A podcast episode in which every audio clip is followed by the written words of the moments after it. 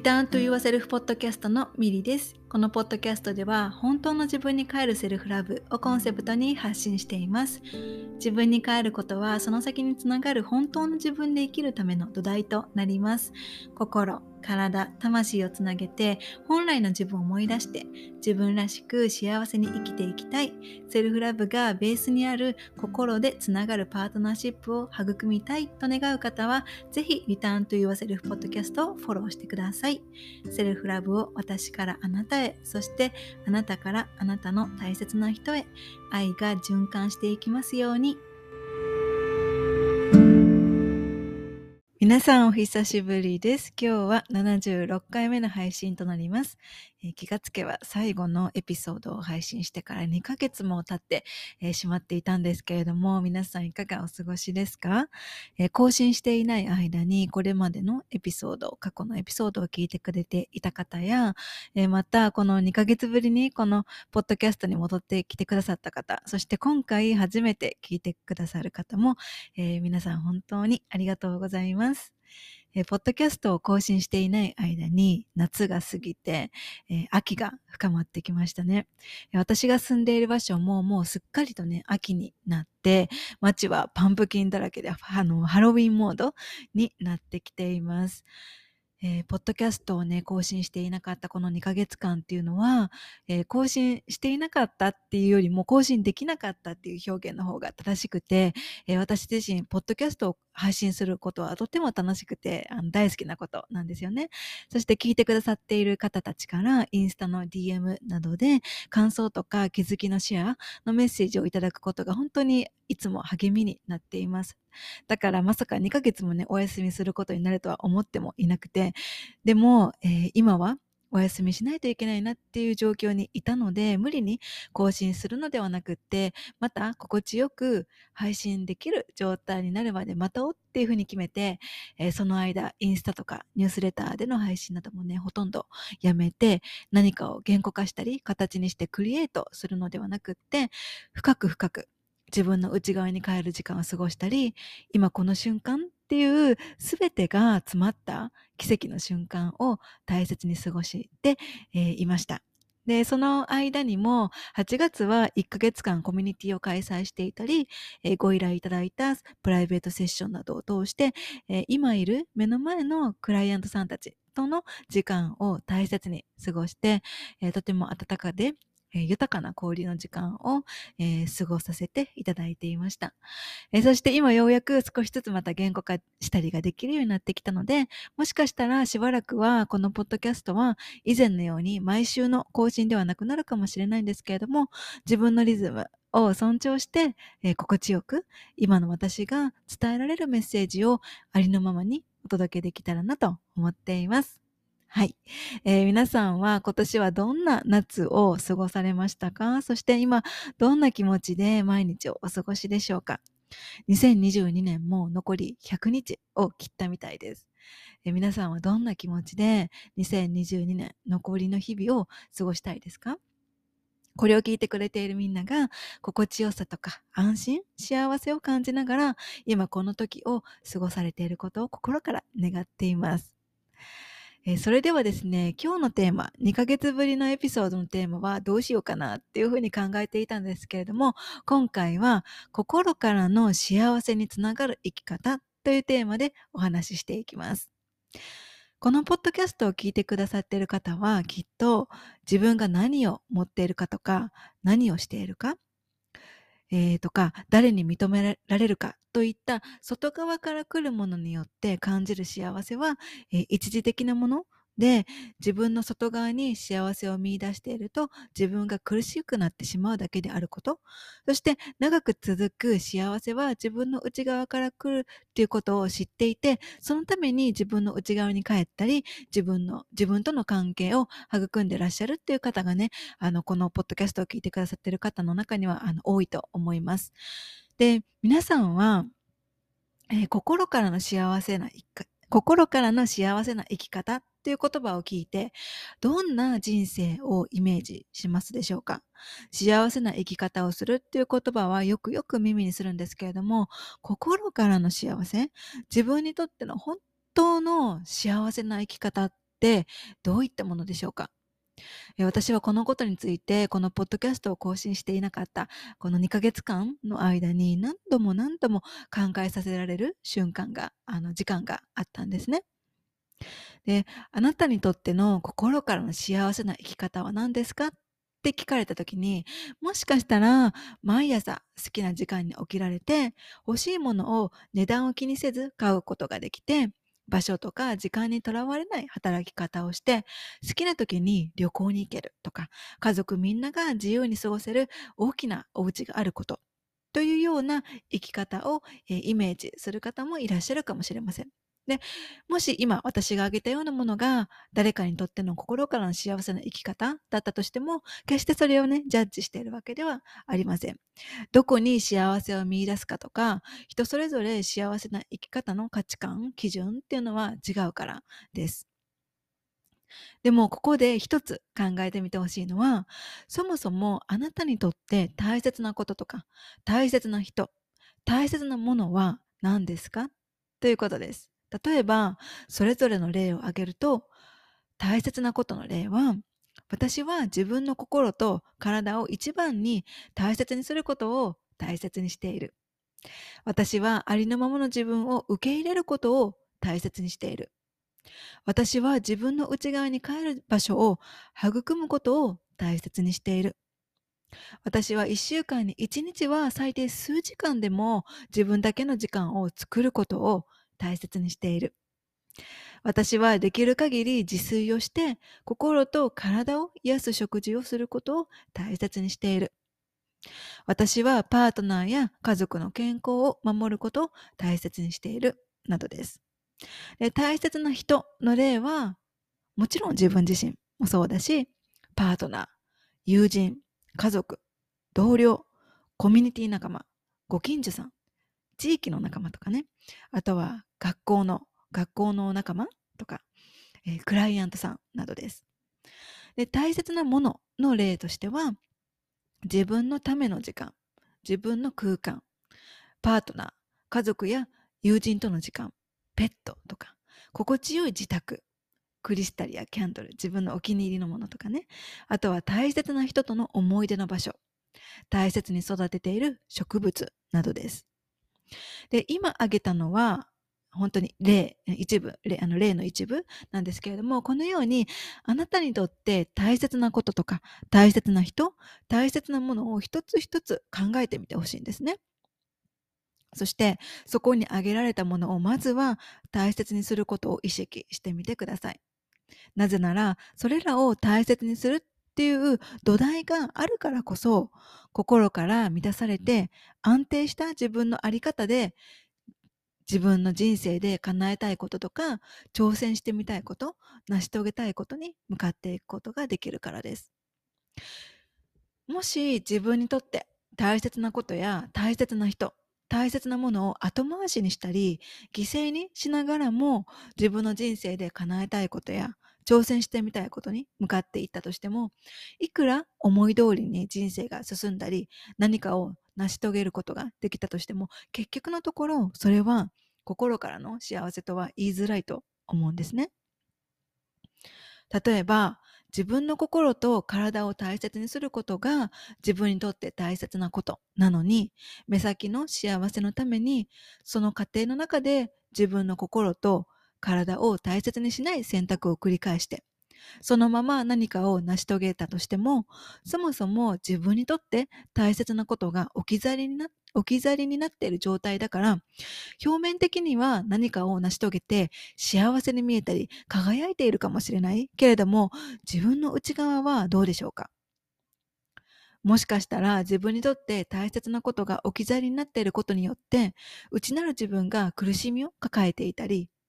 さらには体に不調を感じているかもしれません。他にも、例えばパートナーや友人、家族など、そういった身近な人たちとの時間を大切にすることが自分にとって大切なものなのに、その、それ、その時間を削ってまで何かを成し遂げようとするとき、いくら何かを成し遂げたとしても、もっとあの時、パートナーや友人、家族との時間を大切にしていればよかった。って後悔する時がもしかしたら来るかもしれません。このようなことをこれまでの人生で思い当たるようなことはないでしょうか、えー、一度きりの人生だから実現したいこととか表現したいことやってみたいこととかなりたい自分の姿いろいろあると思います。でも自分にとって大切なことや大切な人？大切なものがあるにもかかわらずそれらを置き去りにした状態で何かをしたり何かを手に入れることはそれって心からの幸せとは言えないと思うんですね。目先の幸せを追いかけることで一時的に幸せや達成感満足感を得られることができるかもしれないけれども時間は巻き戻すことができないし置き去りになった内なる自分が抱える苦しみをなかったことにすることはできません。自分にとって大切なことや大切な人大切なものすべてを一度に大切にすることはもしかしたら難しいかもしれないけれども、まずは自分にとって大切なそれらを何なのかっていうのを知って、そしてできる範囲でそれらを大切にする選択をして生きることを意識してみてください。毎日は選択の連続だから自分にとって大切なこととか大切な人大切なものを大切にするためのチャンスが毎日の中にたくさんあるんですね。はい。で、まとめると、心からの幸せにつながる生き方っていうのは何かをすることとか何かを持つことではなくってまずは今の自分にとって大切なことや大切な人大切なものを知ってそれらを大切にして生きていくことです。自分にとって大切なそれらを大切にして生き生きられるようになると自分の内側が安定し始めて何かをすることや何かを持つことをしなくても内側から溢れる、えー、幸せとか愛感謝安心に包まれた状態になっていくんですね。でその状態つまり自分の自分の人生の内なる幸せの土台が自分の内側に育まれた時に自分の夢とか、自分の向かいたい方向、えー、成し遂げたいこととかね、えー、使命とか、なりたい自分に心地よく安定した状態で向かっていくことができて、より豊かな心からの幸せにつながる生き方を体現していくことができるようになっていきます。えー、これを聞いてくださっているあなたは、心からの幸せを感じながら生きられていますか？自分にとって大切なことや大切な人、大切なものを大切にして生きられていますか？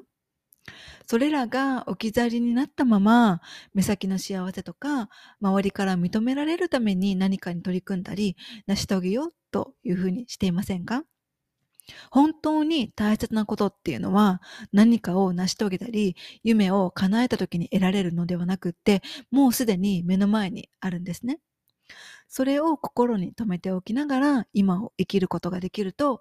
今まで以上の幸せとか安心心地よさや豊かさを自分の内側の奥深い領域から感じながら日々を過ごしていくことができるようになっていきます。しかもそれは一時的なものではなくって長く続く内なる泉から絶えずに湧き出てくるようなそんな感覚です。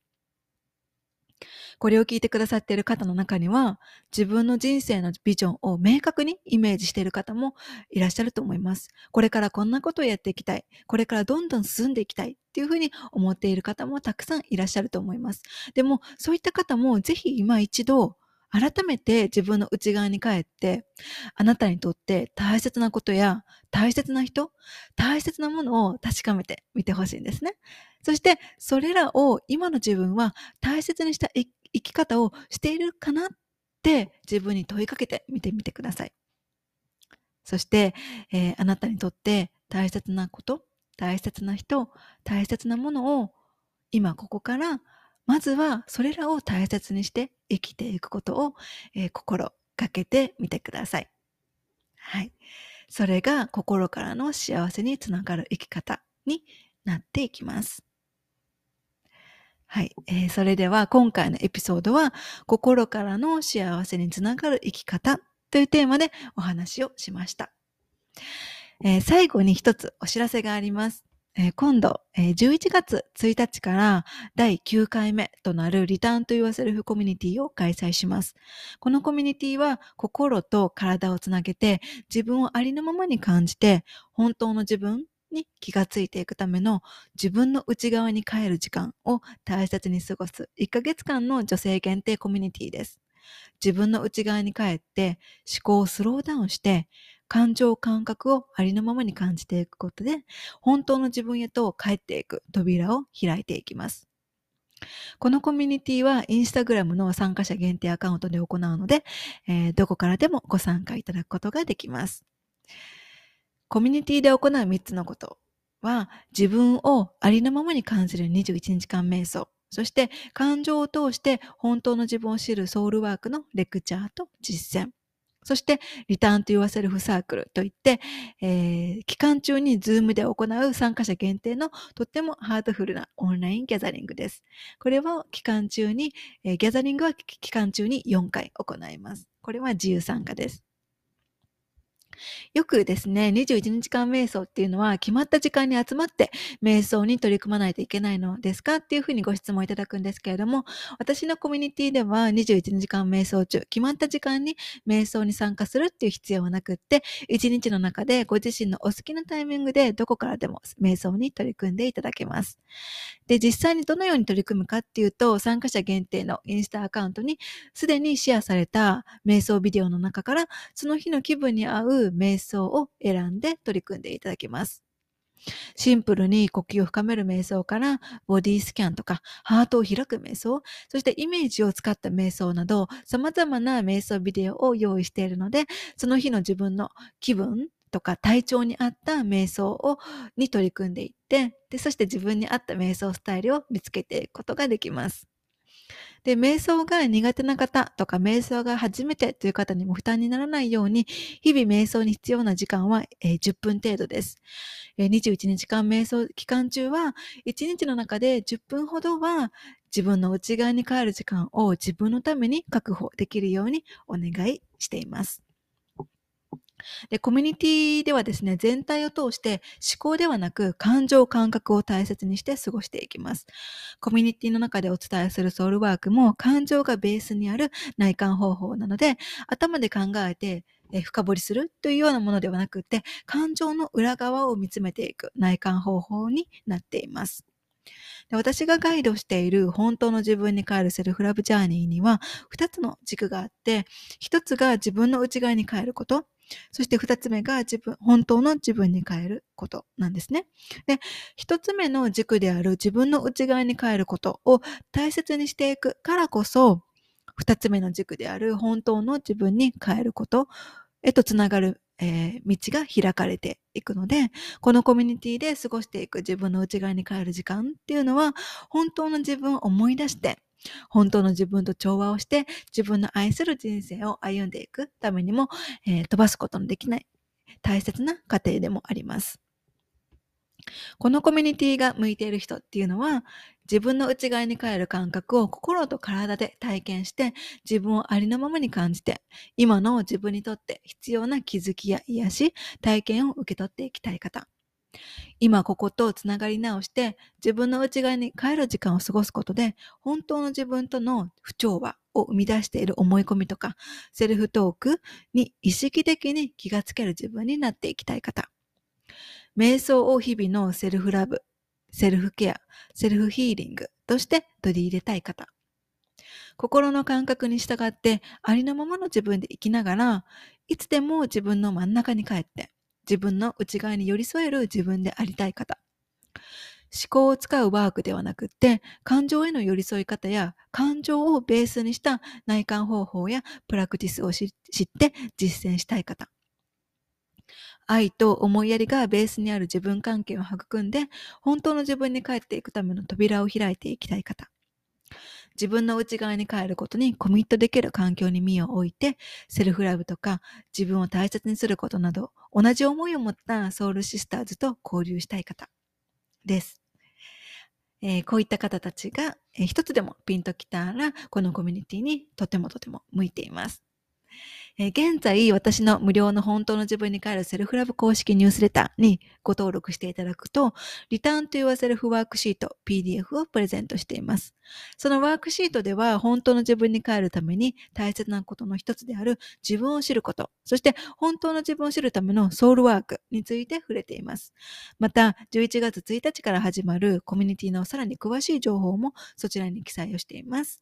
えー、このエピソードの概要欄にリンクを貼っておくので、ぜひニュースレターに登録をして、えー、PDF とコミュニティの詳細を受け取ってみてください。えー、他にもこの公式ニュースレターでは、普段私が不定期で配信をしている自分の内側に帰って気づきとなるような読む瞑想ってね、言ってくださる方もいるような内容の配信もしているので、本当の自分に帰って自分の愛する人生を歩んでいきたいっていう方は、ぜひご登録をお願いいたします。このコミュニティはですね、次回11月の1ヶ月に開催をしたら、それがですね、2022年最後の開催となって、次、いつこのコミュニティ、を開催できるかっていうのは未定なので、ピンときた方はこの機会に自分の内側に帰るっていう体験を、受け取ってみてください。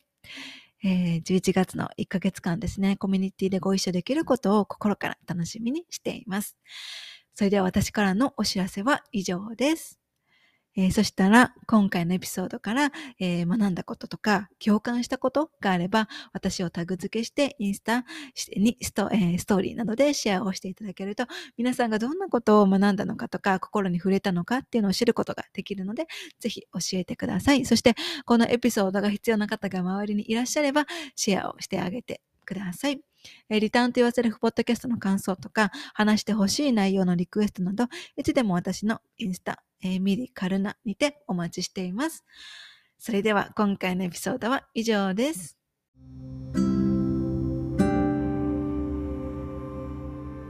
エピソードを最後まで聞いてくださってありがとうございました。私の日々の発信はインスタグラムミリカルナをフォローしてください。また自分に帰るセルフラブに関してこんな内容を話してほしいなどがあればお気軽にメッセージいただけると嬉しいです。そしてセルフラブのことやこのポッドキャストのエピソードが必要な方が周りにいらっしゃればぜひシェアをしてあげてください。これを聞いてくださった皆様が今どこにいて何をしていても今この瞬間間が幸せでありますように。それではまた次回の配信でお会いしましょう。またね